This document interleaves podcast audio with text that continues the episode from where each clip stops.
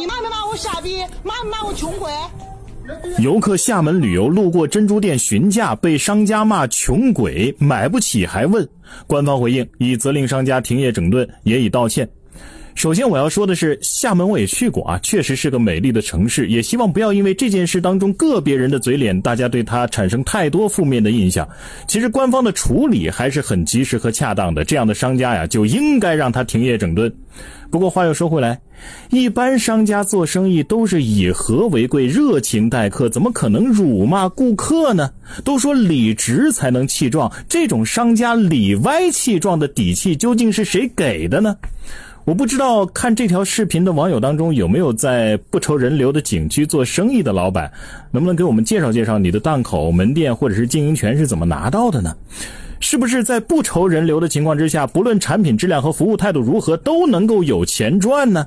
你们对这种不文明甚至是违规违法的行为是怎么看的呢？这种行为会不会影响其他你们在景区或者是当地做生意的商家的信誉和形象呢？希望大家呀不要伤了游客的心之后，在搞臭一个地区的旅游形象之后，在人流不再光顾的时候再追悔莫及呀！希望这个商家能够吸取教训，其他的商家也引以为戒，尊重每一个顾客，不管我们买不买东西，起码要给我们一个好的态度。你觉得呢？湖南湘潭一女老师因为学生不会做题，殴打辱骂学生。从曝光的画面上来看，还有掐脸、揪头发等等动作。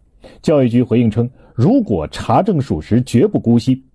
毫无疑问啊，这位老师的行为严重违反了相关规定，对学生身心健康都造成了不可挽回的伤害。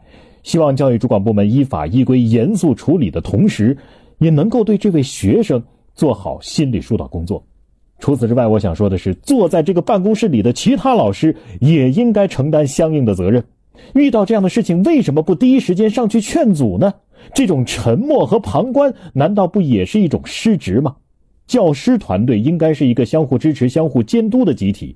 当一位老师出现了不当行为的时候，其他老师有责任和义务及时制止，以保护学生的安全和权益呀。